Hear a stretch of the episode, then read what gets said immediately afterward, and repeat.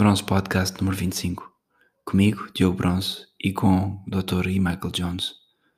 Hoje convidei o Dr. E. Michael Jones, autor de diversos livros, para nos falar sobre o que está a acontecer hoje na atualidade, tanto na perspectiva da fé católica, como também na perspectiva e no assunto do Covid, deste vírus, e também nas eleições americanas.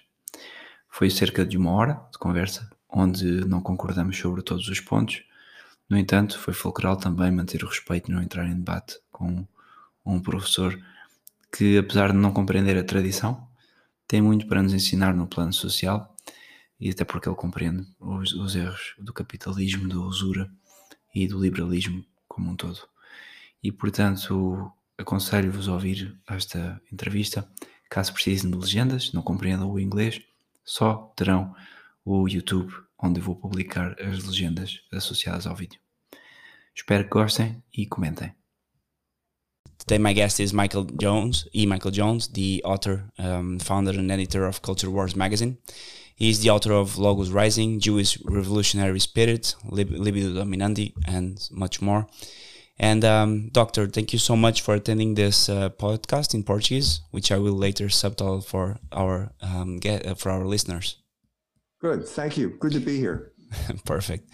Doctor, I had a couple questions around. Um, I wanted this to be kind of like an introduction to all the Portuguese um, people and Brazilians that uh, don't follow your work, and I wanted to introduce this as a kind of like a journey so they that I, they can understand exactly where you're coming from. And so my first question would be definitely around the the libido dominandi book, which I guess gives you um, an introduction to the past 300 years of, uh, of history that we're, being, we're living. And so I would love to um, start this interview and um, make a couple, uh, just one question. And how are passions uh, connected to human control and, and the rule of nations, as you describe in Libido Dominandi? Uh, well, this goes back to uh, Greek psychology, where uh, Plato and other people said that the soul had three part division so you have the passions at the bottom, uh, which are kind of the energy that are driving the uh, human life. And then you have the will, uh, which controls the passions. Uh, and then you have reason, which controls the will, which dictates to the will the right way to, uh, to go. So the, the, the image that was used traditionally was the horse and the rider. And uh, th- there were uh, Greek tragedies written uh, with, with this in mind. Uh, it's in Plato, but uh, uh, Euripides' play Hippolytus is also a manifestation of this. Hippolytus, the word Hippolytus in Greek comes from two words, hippos, which, which is the word for horse, and luo, which is a long, a short word, but has many, many different meanings uh, uh, we have it in the word analyze, which means to break down. Uh, it meant could mean to untie the horse. To untie the horse, you would use the word luo, uh, but you could. Al- it also could be to be undone by the horse, and that is the, the pun or the ambiguity that surrounds uh, the play Hippolytus. So Hippolytus takes pride on his ability to control his horses uh, and this is a metaphor for his ability to control his passions. And his father's wife, uh, Phaedra, falls in love with him and she uh, tries to seduce him, and he's outraged at this breach of, uh, uh, of morality. And so he gets on his horses and he rides away. And at this point, the god uh, Poseidon sends a monster up out of the ocean. It scares the horses and he gets trampled by his horses. Well, I mean, it all revolves around that notion of uh, reason, will, and appetite. You know, you've got the reins. Normally, you can keep the reins, you can keep those horses under control. But here's the God uh, uh, intervening uh, out of the blue, out of the ocean, actually. And, and it, the message is that uh, this is power, more powerful than human control. This is, this is a, a function of Greek life where there's no Christ, and there's no redemption and there's no mediating factor to strengthen the reason against passion. This, this is known as tragedy. You're damned if you do, and you're damned if you don't. So if you uh, uh resist the advances of your mother in law one God will get mad at you. If you give in to the advances, another God will get mad at you. You're damned if you do and damned if you don't. But the principle was valid, and the, the, principle I think is still valid for an understanding of psychology. That, that idea of reason and will uh, being in control of passion is uh, the fundamental recipe for uh, a happy life. As Christians, we have grace Grace perfects nature, it doesn't destroy it. So the grace that we receive from the sacraments strengthens reason, strengthens the will, and allows us to lead a happy life in a way that the Greeks could not. Mm-hmm. Totally. And um, why do you go back to the Greek? Because it's the why, why not, for example, start in the? We also have that in the Old Testament, right? We have well, we also have some um, interactions between but then it was revelation you don't want to compare both why did you start no, did you start no. mythology well, well for yes the same story is in the old testament. It's called joseph the story of joseph. He had the same predicament. Uh, it was uh, potiphar's wife who fell in love with him and uh, she tried to seduce him. But uh, there's no psychology uh, uh, there's no explicit psychology in the old testament. This is the difference between Greek and Hebrew. You can tell the same story. Greek, uh, Greek will try and break it down and analyze it and come up with an abstract explanation. The Hebrews don't do that. They, they have the same story. It's the same message, but there's no uh, uh, philosophical explanation of what's going on there. That's the difference between Hebrew and Greek, the Old Testament and Greek philosophy. Uh, and why do, does your book, The Libido Dominandi, starts in um, the French Revolution? You made it on purpose to start it there. You could start probably earlier. Uh, I don't know if you made uh, some research on earlier events, but definitely the French Revolution is what we are. We are still living the fruits out of it, and we are still being, in a way, kind of like our society is still being destroyed by the fruits of it. But maybe this is my interpretation of it. Why did you start it there in the French Revolution? Because this book is about the political manipulation of passion. And that is new, beginning with the French Revolution. I don't, I don't know. Uh, I begin by talking about the Marquis de Sade and the Illuminati and Adam Weishaupt and the whole taking the Jesuit examination of conscience and turning it upside down. The, the political mobilization of sexual passion uh, was never made explicit before that time, as far as I know it. Now, now uh, the Marquis de Sade did mention uh, Lycurgus, uh, one of the a Greek uh, Spartan, actually, uh, who said to exhibit women naked in the theater as a way of arousing passion, because passion is needed if you're going to have some type of revolutionary movement or a war or something like that. So he, it was obviously uh, implicit before that time, but I used, I began the book because the Marquis de Sade is the first man who made this m- political manipulation of passion explicit. Mm-hmm. And today you can see it all over, right? Even in the, uh, I'm in Portugal, but everybody needs to follow up, or at least everybody needs, or it's um, it's out there everywhere. The clash, political clash that you have now in the U.S. It's kind of st- still the same, but at the same time it's so bad and so much worse than in the french revolution because it seems like both sides you had christendom before and opposing that you had uh, marquis de sade and all the immorality they wanted to um, to basically unleash in the streets. And now you kind of like have both parties are kind of like the same. They're, they're not the same but they're defending pretty much in crucial points the kind of like the same ideas or am i wrong no, no, you're right. You're right. I mean, why is it that now we're having a debate over hate speech, over what is permissible on the internet, and why is pornography not included in that debate? Why why is pornography suddenly suddenly acceptable? And let's say uh, criticism of Israel is not acceptable, or or uh, uh, uh um, disagreeing with Anthony Fauci on the cure for the COVID virus. That's no longer acceptable. There's one answer to that question, and it is the rise of the Jews in American public life. Uh, the Jews are the group of people that created pornography in America. They they produced it. Uh, they justified it.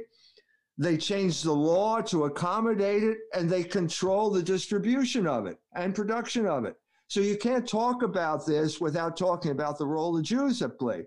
Now, in any culture, uh, you're going to have a choice. Uh, either you're going to have a Christian culture or you're going to have a Jewish culture uh, because they're an- antithetical. They believe in antithetical things. It goes all the way back to the Bible. You can have logos or you can have anti logos, but you can't have both.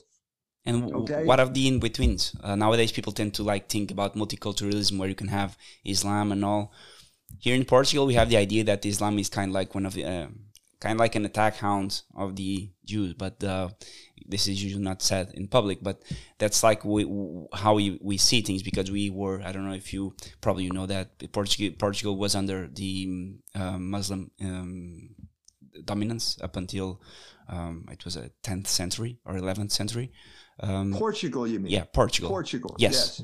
So yes. we kind of have uh, experienced living under um, Muslims, although it was a long, a long, time ago. We still have their architecture, we still have their presence, even right. in our genes. But is it possible? Are, are not they the same, uh, made of the same matter or uh, accidents of the same nature? No. No. What what you see is historically conditioned. So when you have a situation where Christianity is strong, the Jews will ally with any group that is opposed to Christianity. At this point, uh, Islam uh, ruled Spain, and when Islam ruled Spain, the Jews were allied with the Muslims against Christianity. They will always side against Christianity. So, uh, and that led to uh, unhappy, unhappy outcome for the for the Jews, because when uh, after the Reconquista, it was clear that the Jews were conniving with the Muslims to overthrow the uh, Christian attempt to uh, reassert itself. And so the Jews ended up getting expelled from uh, Spain and Portugal. Okay. And at this point, they split up, and one group went to the Spanish Netherlands and Holland, and they created an alliance with the Dutch. And another group went to Turkey and they uh, created an alliance with uh, the Sultan. They were working, they were called uh, uh, Donme. Donme is a to- Turkish word for converso. Don means to turn in Turkish. Okay, so then they're allied with uh, the, the, with the Turks because again the Turks are the enemies uh, of Christendom. But then they have their own revolutionary movement, the rise of Shabbatai Zevi, and Shabbatai Zevi uh, is the Messiah. He's accepted uh, as the Jewish Messiah by all the, uh, the, synagogues in Europe. He goes to Constantinople, goes to Istanbul, and he's going to take the turban from the caliph's head. Well, the caliph uh, captures him and offers him a choice. He said, If you're the, truly the Messiah, we will uh, put our archers here and we'll shoot arrows at you, and they obviously will not hurt you if you're the Messiah. And he says, Well, wait, okay, on second thought, and he becomes a Muslim. But then he, and so this is a catastrophe for the Jews because they they put all their eggs in that basket, and now he becomes a Muslim, and and uh, uh, uh but he's telling his followers, no, I didn't really become a Muslim. I'm still a Jew. It's a typical and so you behavior. Have this, this false conversion, this converso attitude um, that permeates the Donme and plays a role in Turkish life all the way up to fir- the First World War, when the when the Young Turks overthrew the uh, the, the, the Sultan. So so it, it, it, it depends on the situation. So, so once once you establish the state of Israel as a foreign body within the Islamic world, well, they're not going to be friends anymore. Yeah, uh, now they're the enemies, and now the United they use the United States as their proxy warrior to attack uh, their uh, Islam. Uh, uh, uh, currently, it's Iran is the main enemy of of of those people. So now they they're not friends. This is all you have to get the historical period right in order to understand how the alliances work. So uh, actually, the, the, the um, when we expelled the Muslims from Portugal, they ended up in, in Holland, and they actually started funding on, and creating those central banks and those banks that we have. When you expelled the Jews from Portugal, yeah, exactly. It was it was the Jews who went to uh, Holland. Yeah, yeah, and, and, that was that was the first bank. The Wisselbank in Amsterdam was the first bank where they actually uh, used uh, what was the beginning of paper money. Yep. But the Jews have always been involved in usury. Which is which is something that most Catholics do do not even have a concept that is still a sin to to practice usury as it is practiced under cap- capitalism. Um, so, which is something that I would like to ask maybe a bit later. Now, I would like love to since we started in Libido Dominandi, I would like to ask about the revolutionary per- period that happened also in, in Russia, because this is too connected with Portugal and the Fatima message. Uh, I don't know your interpretation on this, um, and um, just to, I would love to hear it. So when Our Lady appeared to the, the, three children, she told them that the unless Russia was to be consecrated to the Immaculate Heart of Mary, or else the errors of Russia would spread and um, actually they did spread the consecration. It was tried a couple times. What's your perspective on that? Yes, uh, the Blessed Mother told the children at Fatima, Russia will spread her errors. Now, I'm I don't want to correct the Blessed Mother here, okay, but if she had said the Soviet Union will spread its errors, none of those children would have been able to to convey that message because they didn't they could they didn't know what the Soviet Union was. They didn't so, know at the time. Uh, Even Russia, no, they, they were they were illiterate. No, they didn't they didn't know that. They didn't know that, and so they said she said Russia because she had to say Russia to be understood. Now this has led to what I have called Fatima fundamentalism. Okay, what are, what is the message of Fatima about? It's about communism. It's about the role that communism was going. That was an unprecedented error, uh, and it was a, a danger to all of Western civilization at that time. And uh, the Blessed Mother, heaven felt that they had to warn us. Um, but what is Fatima fundamentalism? Uh, I think that the consecration took place. I we know now that Russia is a Christian country it's officially Christian in a way the United States of America is not. It's, they're Russian Orthodox, but they, they're Christian. Okay. Now, there was a moment, and I got into a big argument with uh, Robert Sungenis about this. It's on the pages of Culture Wars magazine, the letters column, where I said, if you keep using this word Russia as uh, and not distinguishing between Russia and the Soviet Union, you're playing right into the hands of neoconservative American foreign policy, which is trying to demonize Russia as a, a, a, a problem in the world. Russia is not a problem in the world now. The United States is the main problem in the world right now, especially when it comes to Europe.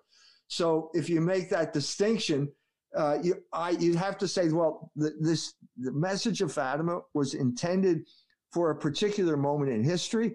It was denouncing a particular error in human history, namely communism, and it proposed the antidote. And I think that Russia has accepted the antidote. They've become a Christian country, and so that that that caveat, that warning, or that uh, that uh, sanction no longer applies against Russia. It's over. The era of Fatima is over. And is it is it possible to say that the errors of Russia or the Soviet Union um, are now spreading and are advancing in the US far greater in a greater way than they are in Russia now? Because it's kind of like the same thing. Like there are immorality on the streets, in TV, in media, the destruction of family, destruction of um, Catholicism. Uh, you can see that with the empire that the um, in a way that the United States. You're an American. I don't want to uh, bash on your no, country. You're not going to offend me. Don't worry.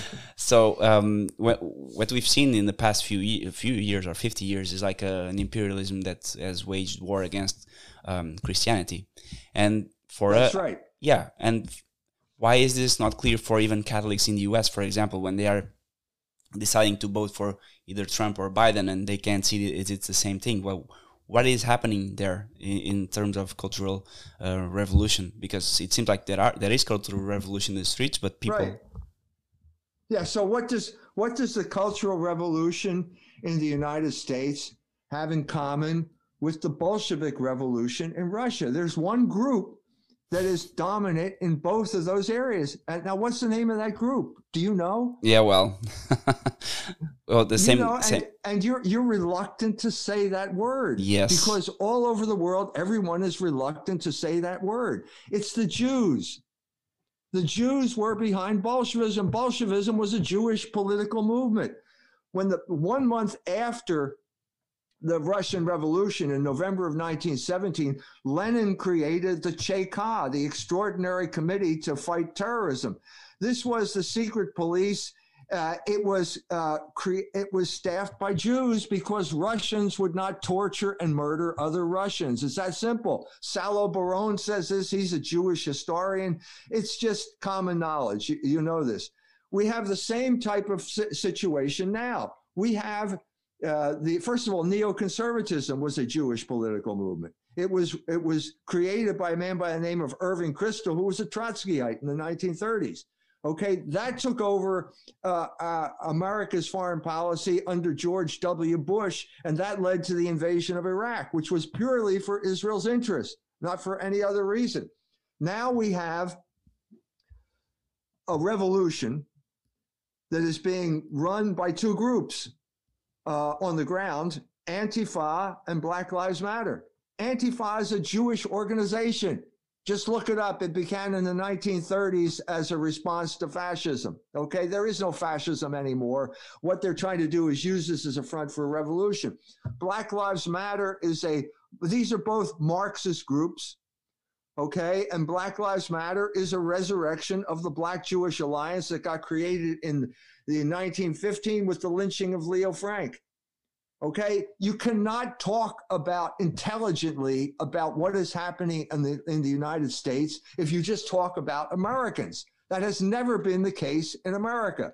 America is a group, a, a country that is based on three ethnic groups: Protestant, Catholic, and Jew. It's like Yugoslavia, which had three ethnic groups based on religion as well: Serb, Croat, and Muslim.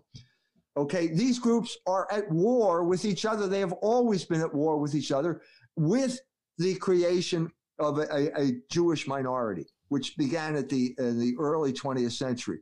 Their vehicle has always been control of communication. They took over Hollywood. They created Hollywood. They were using it uh, to subvert the morals of the American people by producing what was obscene and um, obscenity, nudity in films at that time. The Catholics held them in check for 31 years until the Second Vatican Council. After the Second Vatican Council, they capitulated and the Jews took over our culture. That's the predicament that we're in right now. And the problem is no one's allowed to talk about it. if you if you if you say something like the Jews uh, control pornography, that will be considered hate speech yeah. and you will be banned from the internet. Well, the Jews themselves say this.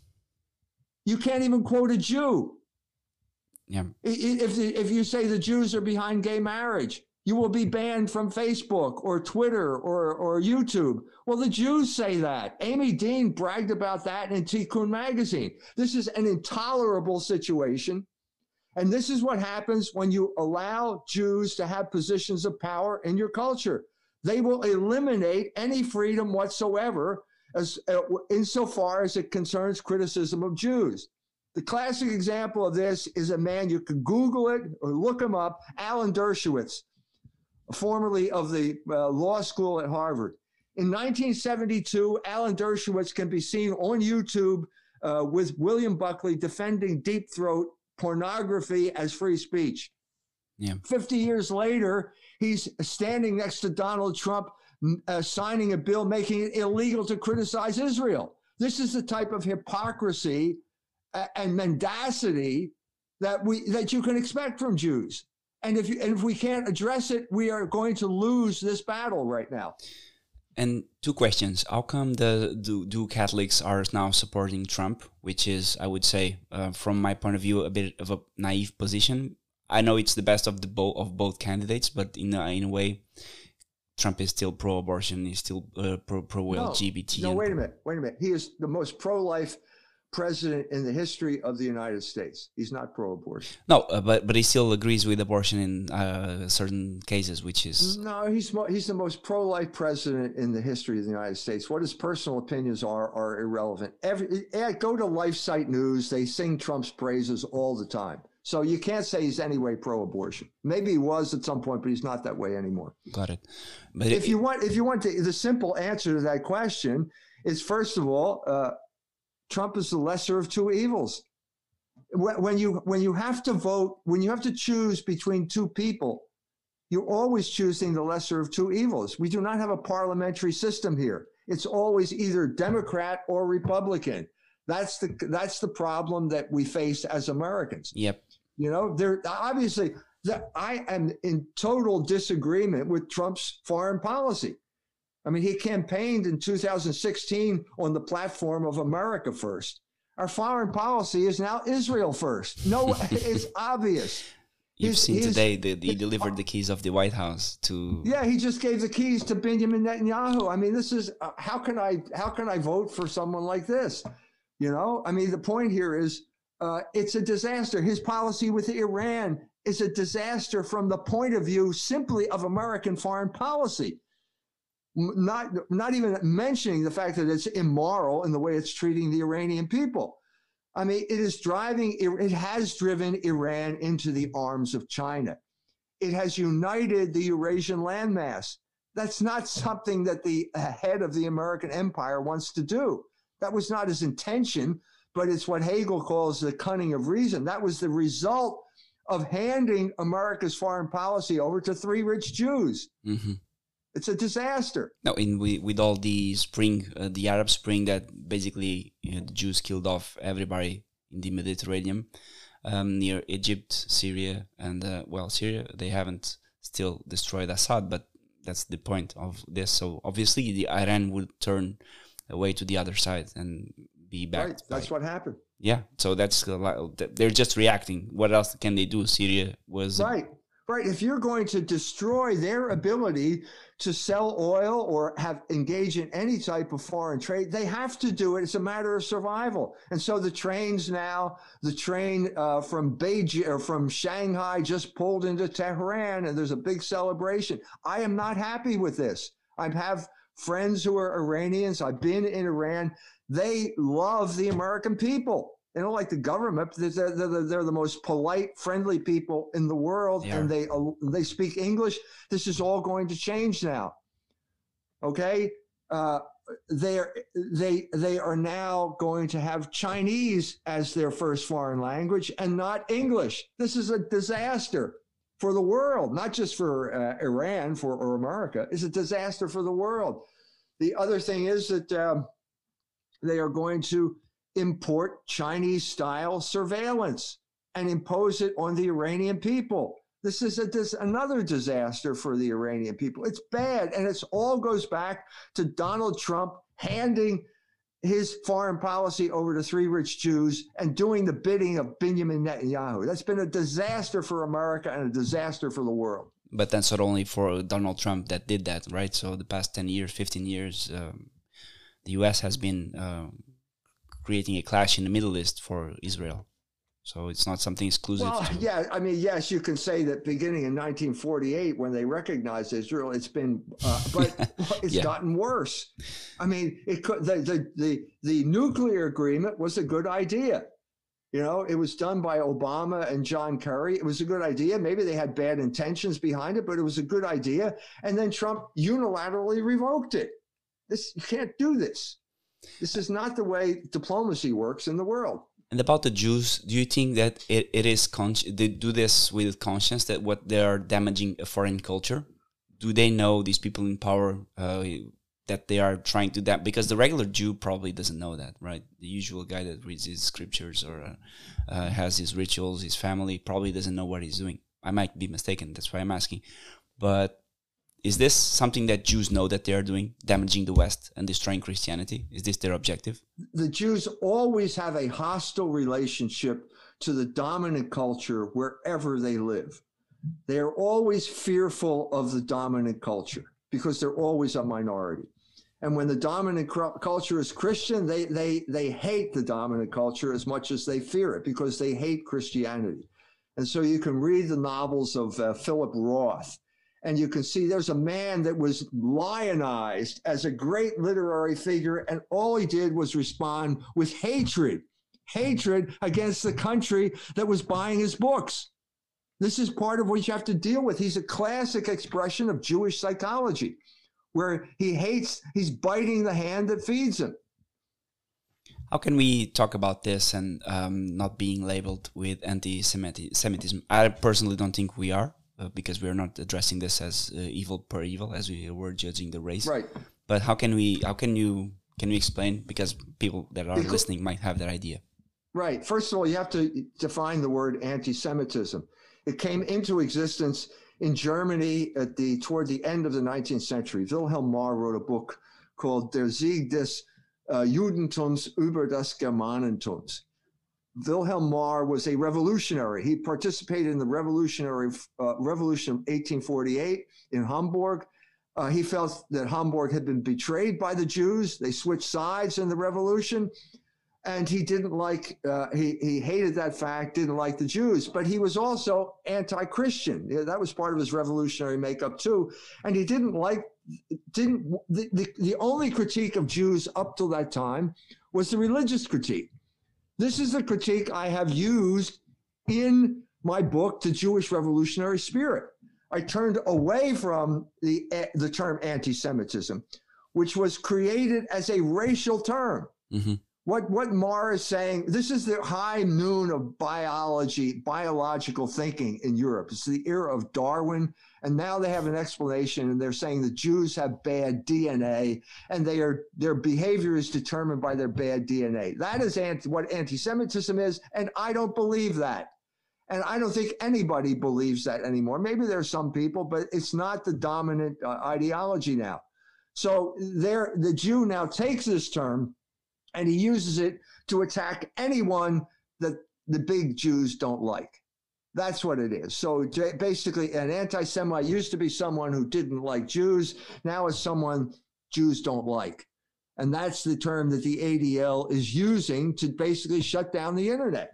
If you, if, if they, if anything, if they, you say something they don't like, even if it's something that a Jew has already said, they will call you an anti Semite and they will destroy your ability to earn a livelihood and whatever, hold a job and so on and so forth. This is the battle right now. And we have to face up to the fact that it's, it's identity theft. Mm-hmm. They're, they're imposing an identity on us as Catholics that we do not have. Catholicism does not support the idea of racial inferiority or racial superiority. And that's what anti Semitism is it's a racial term. True. I, I don't know, but probably may you may be aware of this um, nowadays in companies, especially in um, funded companies by Silicon Valley and all. They all create these hate speech guidelines where you basically they say what you can do or can't do, and usually the terms are really dubious in a way that you anything can be considered harassment or uh, racism or whatever, and since it comes from Silicon Valley where the money is, it totally makes sense that the, the bigger bigger companies like um, Salesforce, Microsoft, and all, they're all dominated by this. Or am I wrong? No, you're right. This is the biggest challenge right now. These companies have more power than government. Now, specifically, I can say Google has more power than Ireland. Google conquered Ireland. We have an article in Culture Wars describing how they did it, how these high tech firms will take over your country. Google or Salesforce is more powerful than the state legislator of the state of Indiana. We know this because Mr. Benioff showed up in uh, Indianapolis and told the legislature to overturn the law they had just passed. Who gave this man the right to, to overturn the laws of the state of Indiana? Who gave him that right? He doesn't have that right. I mean, and, and the problem is that Governor Pence, who is now Vice President Pence, was too stupid to understand what needed to be done at that point. You just have to challenge this man and say, well, who gave you this right? Are, are you a citizen of the state of Indiana? Well, no. Were you elected uh, as a representative, a government official? Well, no. Well, you come from San Francisco. Why do you have the right to tell us what laws we're allowed to have? You're threatening us with uh, economic sanctions. What Pence should have done is say, uh, officer, arrest this man. We're going to put him on trial for attempting to overthrow the government. That's what he should have done. But he was too stupid. Now, to give Pence credit, this is a new technology. It's a new strategy, and uh, people just were don't weren't aware of how it worked. But now we're aware, and now we have to challenge these people. The government is going to have to go in and break up Google. It's going to have to break up these big tech uh, uh, monopolies. Amazon is a monopoly on, on book sales. They, they, this, this, these, these companies are now basically utilities. Okay, they're like the gas company or the electric company mm-hmm. or the phone company. And the, the analogy to what is happening now is I'm making a phone call and the phone company listens in and doesn't like what I'm saying on the phone. And so they discontinue my, my, my uh, phone service. Or the gas company doesn't like what I say. So they're not going to, uh, uh, they're going to cut off my gas in the middle of the winter. This is exactly what's happening right now. And government has to step in, or else the entire world is going to be ruled by this tyrannical group of tech giants and the thing is that it's not only the US. You're right; it's the entire world. In here in Portugal, it's the same thing. Big companies um, are funding um, the best jobs. They are hiring the best people, and then they usually do the brainwashing or uh, the the mandatory brainwashing that they need to do. And you you it it, it kind of it's similar to what you've described in Libido Dominandi with the Jesuit uh, way that they do mind control in a way that they first they hire all the best they they get the best people working for them then they kind of like treat them in a way that um, they convert to their that lifestyle uh, which is being right. Why do you do you think it's coincidence no of course. that all of these be, be, big tech companies all promote homosexuality? Do you think that's coincidence? And not only no, that everything. It's a form of control. This is the way you create a docile workforce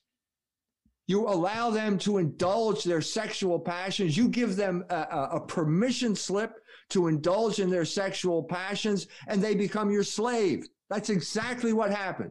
The architect of this was Michel Foucault, the French philosopher, who came, his deal, he made a pact with the devil. And it's basically if you give us unlimited sexual liberation, we will not ask for a raise. That's the deal. That is the new tyranny right now. And it means uh, you have no economic freedom because you have sexual freedom. Yep. And how do um, I know you're not uh, supposed to be a guru or, or any of any kind, but how can Catholics uh, fight this uh, in their lifestyle uh, every day, working for these companies? It's quite hard. Uh, working for the company, good yeah, luck. good luck. I, I, one, one. I just talked to a uh, a, uh, a, man who is uh, working in a hospital. And uh, the blacks will deliberately uh, uh, bait him, get him into an argument, and then they'll report him, even though they're harassing him, and he'll get fired. He's been fired twice.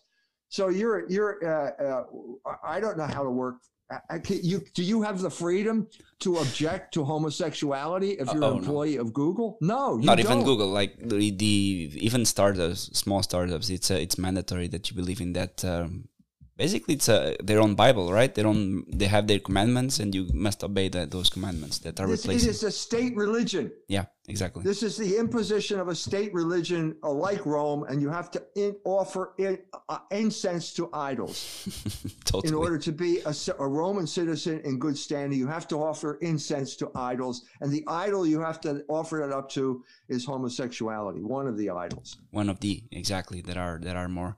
Um, i will you, you mentioned uh, the Jewish revolutionary spirit, and I wanted to ask if this was present in the Second Council, the Second Vatican Council, because you mentioned that um, Catholicism capitul- capitulated there, and I wanted to understand your perspective on how it yes. did it. First of all, the, Catholic, the council documents are not a capitulation. They are part of the magisterium of the church. There is nothing wrong with the council documents that can't be solved by interpreting them in the light of tradition.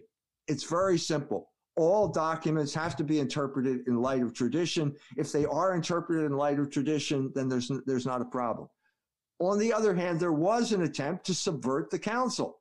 We've documented too in the Jewish revolutionary spirit. I talk about Malachi Martin, the Jesuit, who was basically a double agent working for B'nai B'rith and the American Jewish Committee. They were paying him through uh, book royalties uh, to undermine the church's teaching that the Jews killed Christ. That's what they wanted, and they did not get it. It's still they there. Failed. It's still there. It's I'll, still there. Yeah. It's still there. You cannot change the fact that the Jews killed Christ. No matter how much money you spend, it, it's not going to work. Okay. Now the document is uh, does not uh, undermine that teaching, but then you have the Jewish-controlled media taking the document and basically interpreting it to mean what they said, not what the church said.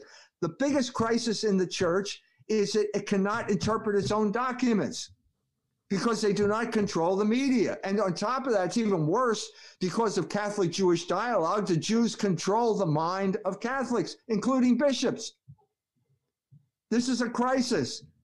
We cannot proceed if, if our minds are being controlled by our enemies. We, we need to stop internalizing the commands of our oppressors. That's what has to happen now. And how can we do this if, um, for example, the term collegiality, which started in the uh, Second Council, the way that it is uh, exerts today with the um, synods of bishops or bishops, I don't know how we translate that to English, but probably a synod yes. of bishops. Yes.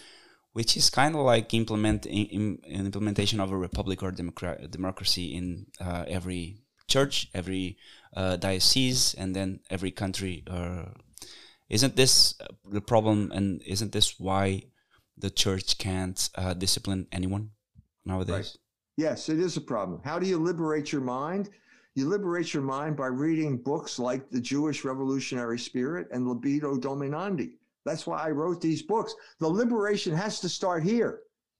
If you are confused, you cannot proceed to do anything because you don't know what to do. We have to spread the consciousness that the and ret- a return to the traditional church's teaching on the Jews. Okay, which is uh, as I identify in uh, libido domin. Uh, I'm sorry, in the Jewish revolutionary spirit, it's Sicut Judaeis non. No one has the right to harm the Jew, but the church and Christian cultures have a right to defend themselves against Jewish subversion. Both of those things have to be implemented.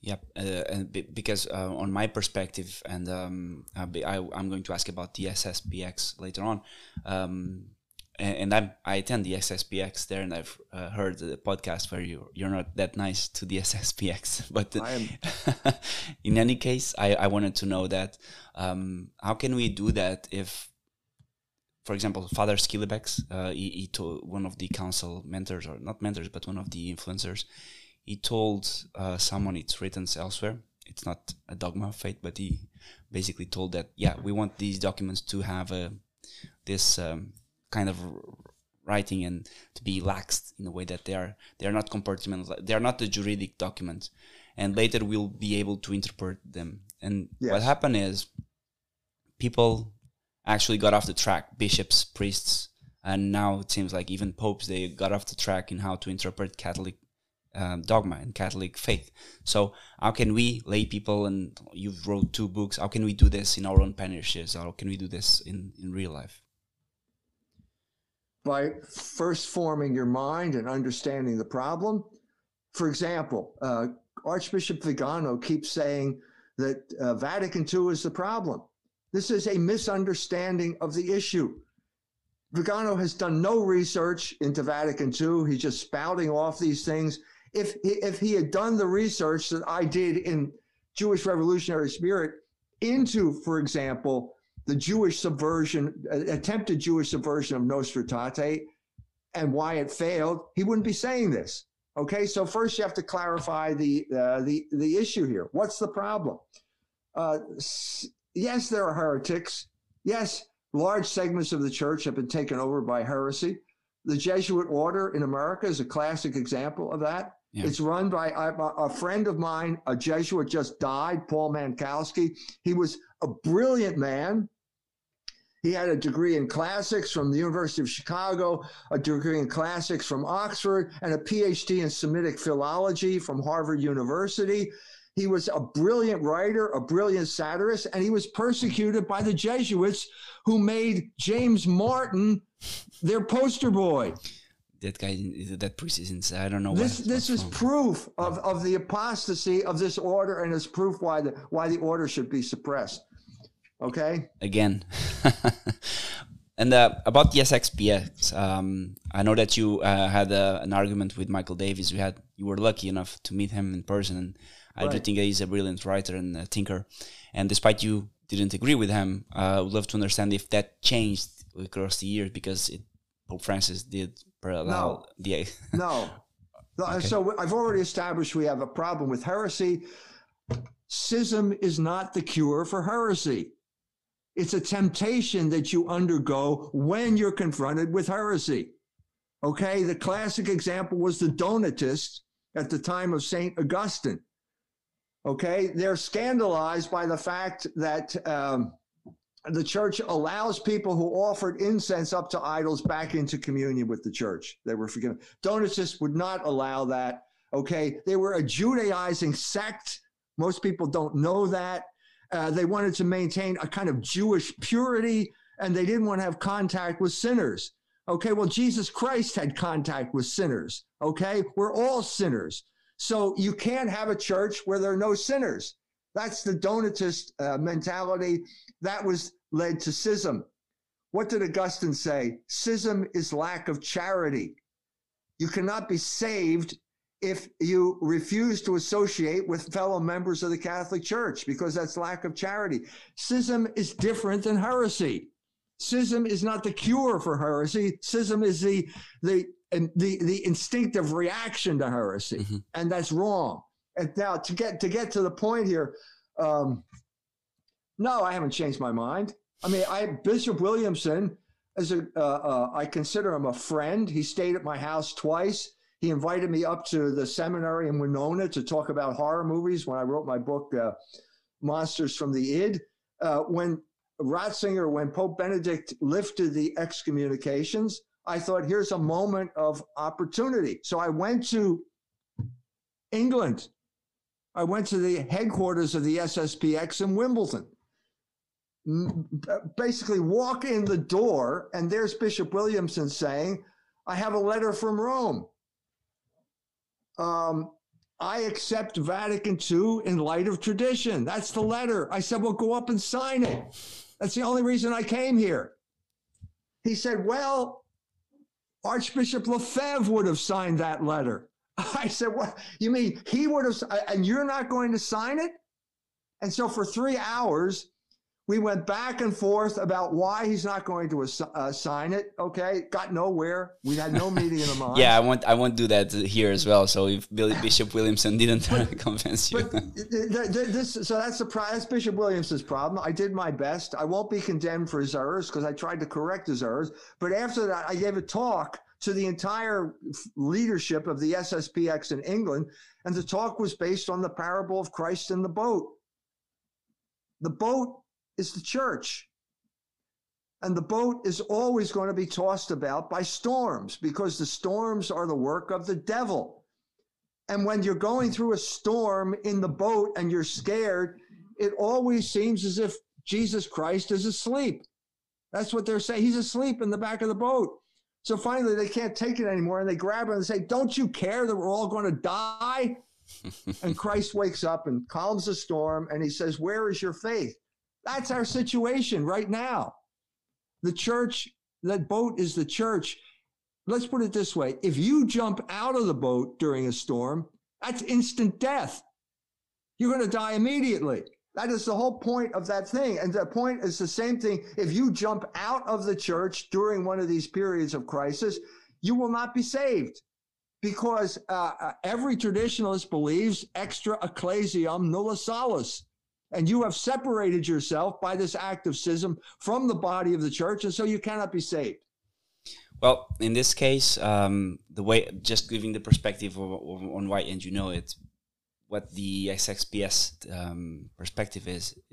Basically, the second council, or from that moment, it was not the council, but people from there onwards, with the changing of the sacraments and all, what it happens is that people actually, um, bishops and priests, they are creating the schism not the not the yeah i know. This is what bishop williamson told me. Yeah. You know so basically bishop williamson is the catholic church and everybody else is no wrong. no no. And everybody's going to have to come around to bishop williamson's point of view because he is the athanasius of our age. This is uh, I, I, I had this discussion with him. I heard it from his own mouth. I will tell you from his own mouth what he said. The church has tuberculosis if we associate with the church, we are going to get tuberculosis. Therefore, we have to separate from the church. Bishop Fellay says the same thing, uh, uh just slightly different. Bishop Fellay says the church has cancer. if we associate with the church, we're going to get cancer. Therefore, we have to separate from the church. Now, that's bad medicine. You can't contract cancer, but it's the same principle. It's the same schismatic attitude. And what about the, the, the sacraments? Have you ever um, uh, noticed that there was a big difference in the way that the Mass is, uh, is, is, said and the way that um, the baptism is done? Um, doesn't this change and this doesn't this act kind of like a, a schism in a way? Not it's not a schism because they're still Catholic and the rites are still valid in Catholic, but isn't it strange that the Catholic faith decided to change all of that right after the, the council? Especially are with the help of. Are you saying that the the sacraments of the Catholic Church are not valid? No, no, no, no, no. I'm saying that they are valid. Well, then what's the problem? Then there's no problem. Just, just. Of course, there are going to be problems with heretics and lunatics like Medjugorje nuts, exactly. all responding That's to the point. same uh, problem. Okay, but the, the, the, sacraments are valid. If you say they're, I, look, I've dealt with people who say they're not valid. You can go down that road too. I tried to have a conference where I brought together, this was my attempt around the same time to bring all these groups together. And I said, well, there's a Trident Mass down here. If you want to go to that, it's uh, uh, permitted by the local diocese. Well, they wouldn't go because they felt that there might be uh, hosts in that ciborium that were consecrated at a Novus Ordo Mass. And therefore, those hosts had never trans- been transformed into the body and blood of Christ. This is schismatic thinking. This is dead end thinking. You have jumped out of the boat and you drowned and you don't even know it. That's the problem here. And um, I'm not talking to you. By no, the way. I know, I know. this is a way of speaking. You know, a German would say "man tut und sowas," but Americans tend to say "you," meaning in people in general. This Got it. this uh, this group that I'm talking. About. I'm not talking about you personally. No, uh, but I knew I knew that this uh, we would disagree in some points here. But uh, obviously, I'm here to learn with what you have to say. And um, yeah, these things are kind of like on fate, and uh, they are they take a bit more time to digest. And um, since Bishop Williamson didn't get you to, to, to his point of view, I'm not even going to try, of course. And, and I didn't get him to my point of view either. So, my, my my my question here also is now that we've um, made uh, the journey up until the Second Vatican Council, uh, is what about Pope Francis? Um, you know that there are some documents that are quite hard to understand that uh, in light of tradition, uh, especially those that, uh, for example, with the remarriages and all. How can we stay faithful to to our to Pope and um, while listening to this? Is it same behavior? Just um, wait that Jesus wakes, or how shall we behave? Yeah, you wait till the storm the storm dies down, and you don't jump out of the boat. Obviously, there's a storm. No one's denying that there is a storm there is problem within the church. The, the, the, the, the problem uh, of the Jesuit order is crying out for resolution. It's crying to heaven. It's sodomy. It's crying to heaven for vengeance. Okay. And the Pope is a Jesuit and he's doing nothing about it. So therefore, what do we do? Jump out of the boat? No, you don't. You wait until the storm dies down. And is it, isn't it um, um, okay to wait until the storm dies out with people that keep the same faith before the start, the which is the Catholic faith that has two thousand years before the storm un- was unleashed. Of course, you have to do that. All right, perfect. But, but uh, you know, which group are you talking about? well, uh, anyone practicing the same faith that it was um, until that it was established and done until the Second Council, for example. But um, I do think that there is a risk I've been, I don't know if you know the group called Resistance. I will probably know it. It's Bishop Williamson that founded it. Uh, uh, no, I didn't know he formed a group. No. I haven't had any contact oh. with him for uh, okay. since I met him in Wimbledon. So unfortunately, he had. Um, there's a problem with being a traditionalist, like you mentioned, and that problem is not it's not a problem per se, but it can be a risk of uh, being having a schismatic mentality, right? Like uh, when you're a Catholic, there's a risk of going to hell. That's part of being a Catholic.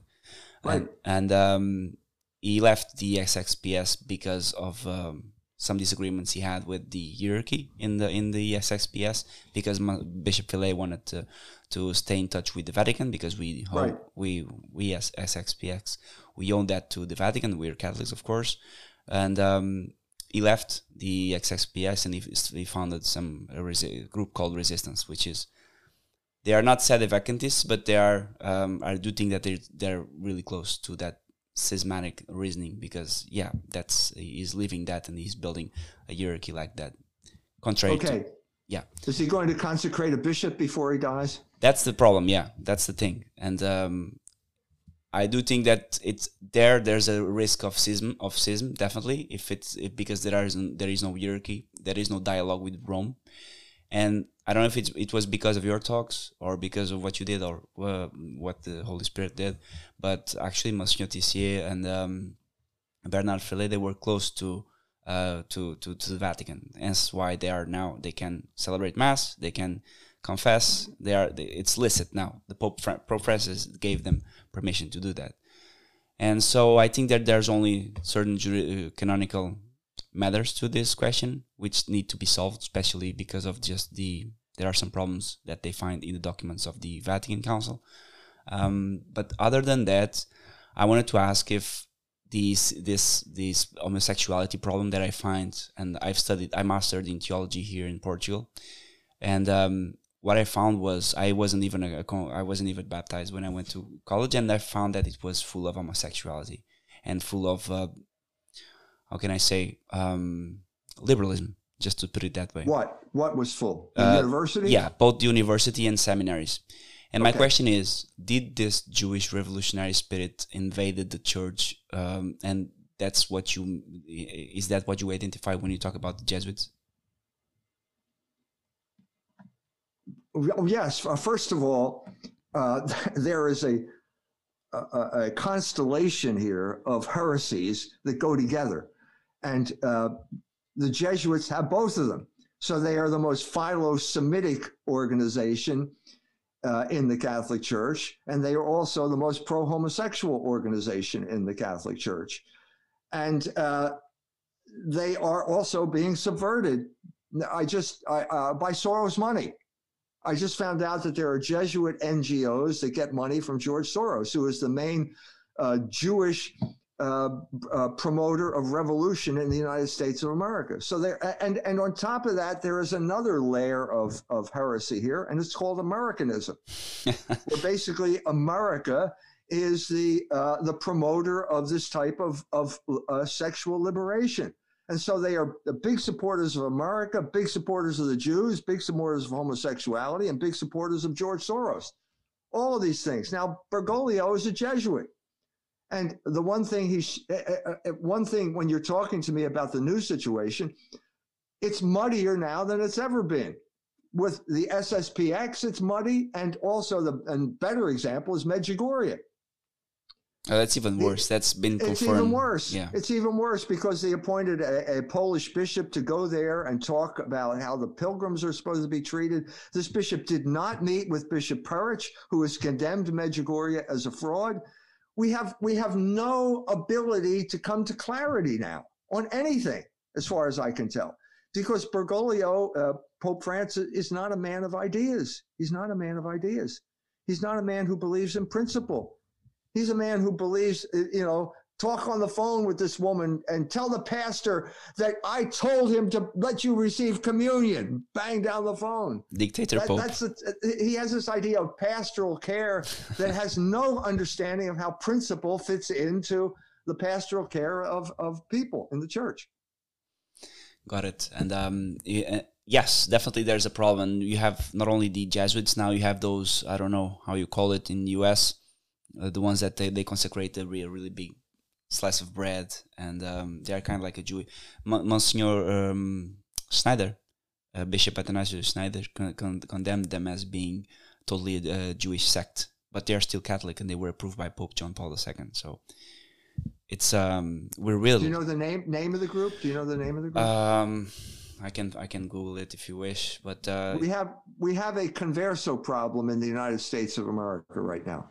We have Jews converting to Catholicism who are not abandoning the Jew, the Judaism that they let, they're supposed to leave behind. And so you have people like Dawn Goldstein attacking fellow Catholics as anti Semites. This is not Catholic behavior. This is lack of charity.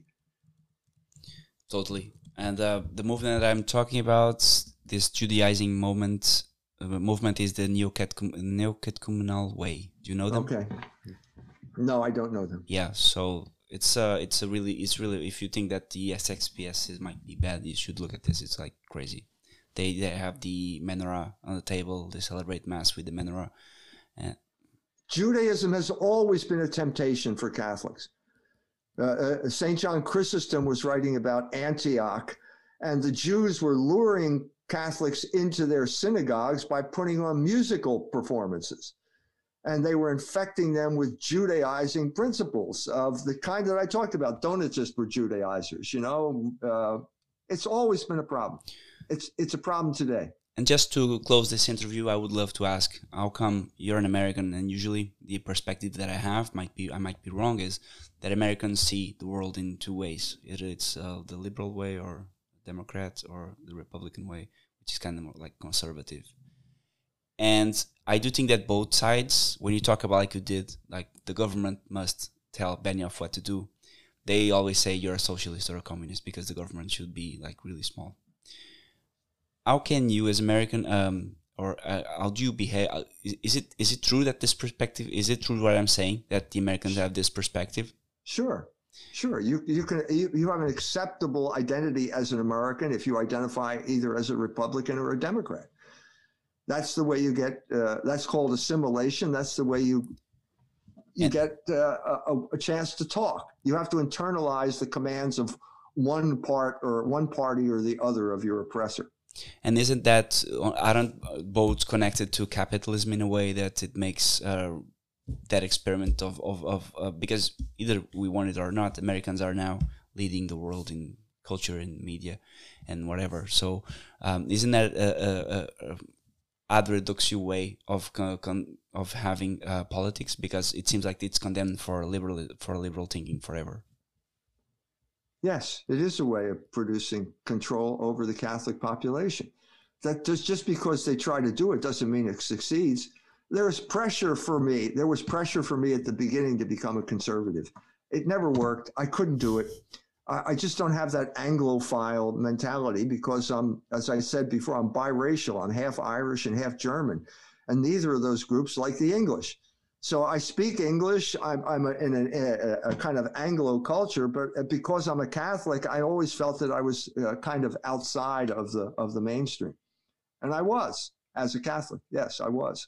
Yeah, because and you are. I wouldn't say uh, Amazon is banning people like um, the the neoconservatives that you see always signing with Trump. So there must no. be something that they did that they didn't like and it's not only the jews it's i think it's the way that you grasped the entire situation and you summed up the last 300 years really well oh it's the it's the it's the point of being a catholic you know you have insight you you can't just generalize from your own particular situation in your own particular country because you've got catholics all over the world uh, so I, I went to kenya i was being interviewed by a, a reporter and she, I was talking about sexual liberation. And she said, Well, why do you care about what happens in Kenya? Well, I said, Well, they're Catholics over here. we're, we're, we're part of the same group, aren't we? Aren't exactly. we? Well, she was taken aback by that because you're a, she sees a Mzungu, you know, you're a Mzungu, you're a white guy, and that's your identity. Well, no, that's not my identity. I keep telling people that's not my identity. That's identity theft. It's so identity theft to say I'm white. I'm not white do I have five minutes to talk about the this whole COVID situation? Just really fast know your opinion because I tend to say it's kind of like um, they're trying to do this. They're trying to take this pandemic, you know, uh, to do exactly what the church did for the last two thousand years: to have one language, to have one one same religion. And does this pandemic in, in basically fits the narrative of these Jewish revolutionary? Um, soldiers we have nowadays commanding the world? Well, uh, it not it's not apparent because Anthony Fauci is a Catholic uh, and Bill Gates is not a Jew, so it's not apparent. But I mean, you have to look at the big perspective here, which is basically the, the deep state declared war on Donald Trump in 2016, and they've been waging war against him for the, the entire time of his presidency. In 2019, the deep state lost control of the narrative. And so there was a big battle over speech in the internet. Uh, they did, they're still, that battle is still going on, But as we approach the election, there are going to be more and more overt attempts to destroy Donald Trump. And COVID is one of them. COVID took everyone by surprise. First of all, it was, uh, I think it's pretty clear, it was a weapon. It was a bioweapon. It was created in Wuhan, in China, uh, with mo- American money. Uh, and then it escaped into the population. It's dangerous for a certain group of people, but it's not all that different than the seasonal flu that takes place. But it got played up. It, it was orchestrated into a global pandemic uh, as an attempt to rescue the oligarch contr- control over the entire world. That's what that's what's at stake here, and it's orchestrated particularly in Democrat states like Michigan. only uh, people know, only die there. It's incredible. You can only die if you like. I can cross the border from Indiana to Michigan, and suddenly I'm I'm in danger of dying when I wasn't in danger in, in Indiana. Or the classic. So that that was not the final thing. Then we have Black Lives Matter. Then we have all these riots, and it turns out that you're not allowed to associate in public because you catch the coronavirus unless you're protesting the death of George Floyd, in which case you don't have to wear a mask and you can be packed together like sardines. So it's uh, the, the political machinations here are, are obvious now. Yep. And the uh, main goal is basically to turn us into a social state like China, no? With the control, with the apps. I think that's right. I think that they're they are the first people that were got used to wearing masks. I think that the mask is an important sign of whether you're a good citizen, according to their point of view. And this is a form of control. You know, it's one form of control after another. Yep. And uh, I think if you if you take, let's say, I think 9/11 was a, a coup d'état. I think it was a false flag operation. I think the assassination of the Kennedys was a coup d'état but it took a long time for people to realize what was going on. Whereas now, everybody, a lot of people realize immediately this mm-hmm. is uh, political in its orchestration. It's orchestrated for political ends. Whether there's a virus or not is irrelevant. There's mm-hmm. always a virus out there. there's always something that's going to make people sick. And to, t- to lock down the entire economy and destroy our freedoms uh, is all political. It has nothing to do with the disease. Yep. Here in, in Europe, uh, we are living like a, kind of like a second USSR. I don't know if you've been here for the past few years, but the European Union has basically crashed um, sovereignty of, of of all the governments of, of Europe, especially smaller countries like Portugal, Spain, right. Italy, and. Um, what is happening is they're like with these shutdowns and lockdowns, they're kind of like forcing everybody to go into state dependence and with the state dependence you will have uh, obviously the ability to have a an app on your web on your mobile phone that you don't won't get your money from the state if you do this or that if you if you don't. That's right. That's right. So look yeah. at, look at what look at what happened in france. The yellow vest protest was part of like brexit. It's like the trump phenomenon in america. These are protests against oligarchic rule. Well covid eliminated the yellow vest protest. This is what uh, uh, what uh, in Germany it seems to had an opposite effect. It mobilized the German people. The German people were so beaten down by Jewish commissars. They didn't know what to, they were the most politically correct country in the world. And then suddenly COVID comes and they found their identity uh, and the German scientists are the best in terms of being reliable about what's going on. And the German people showed up in Berlin, a million people that had to be demonized by their own government. So it had uh, an opposite effect uh, than what the oligarchs intended in Germany. Yeah, perfect. Well, just wanted to get your uh, just a, a, quick idea on this situation. I guess uh, we're all in the same boat here, and um, I wish that uh, the U.S. and the I don't know, the US and the EU could be less communist. I don't think they are Marx. You mentioned that they were Marxist, uh, either both sides of the, either Antifa, both Antifa and BLM. Are, is it correct to say that they are more Marcusian than Marxist, or because yes, it's new. It's new left. It's Foucault. It's not Karl Marx.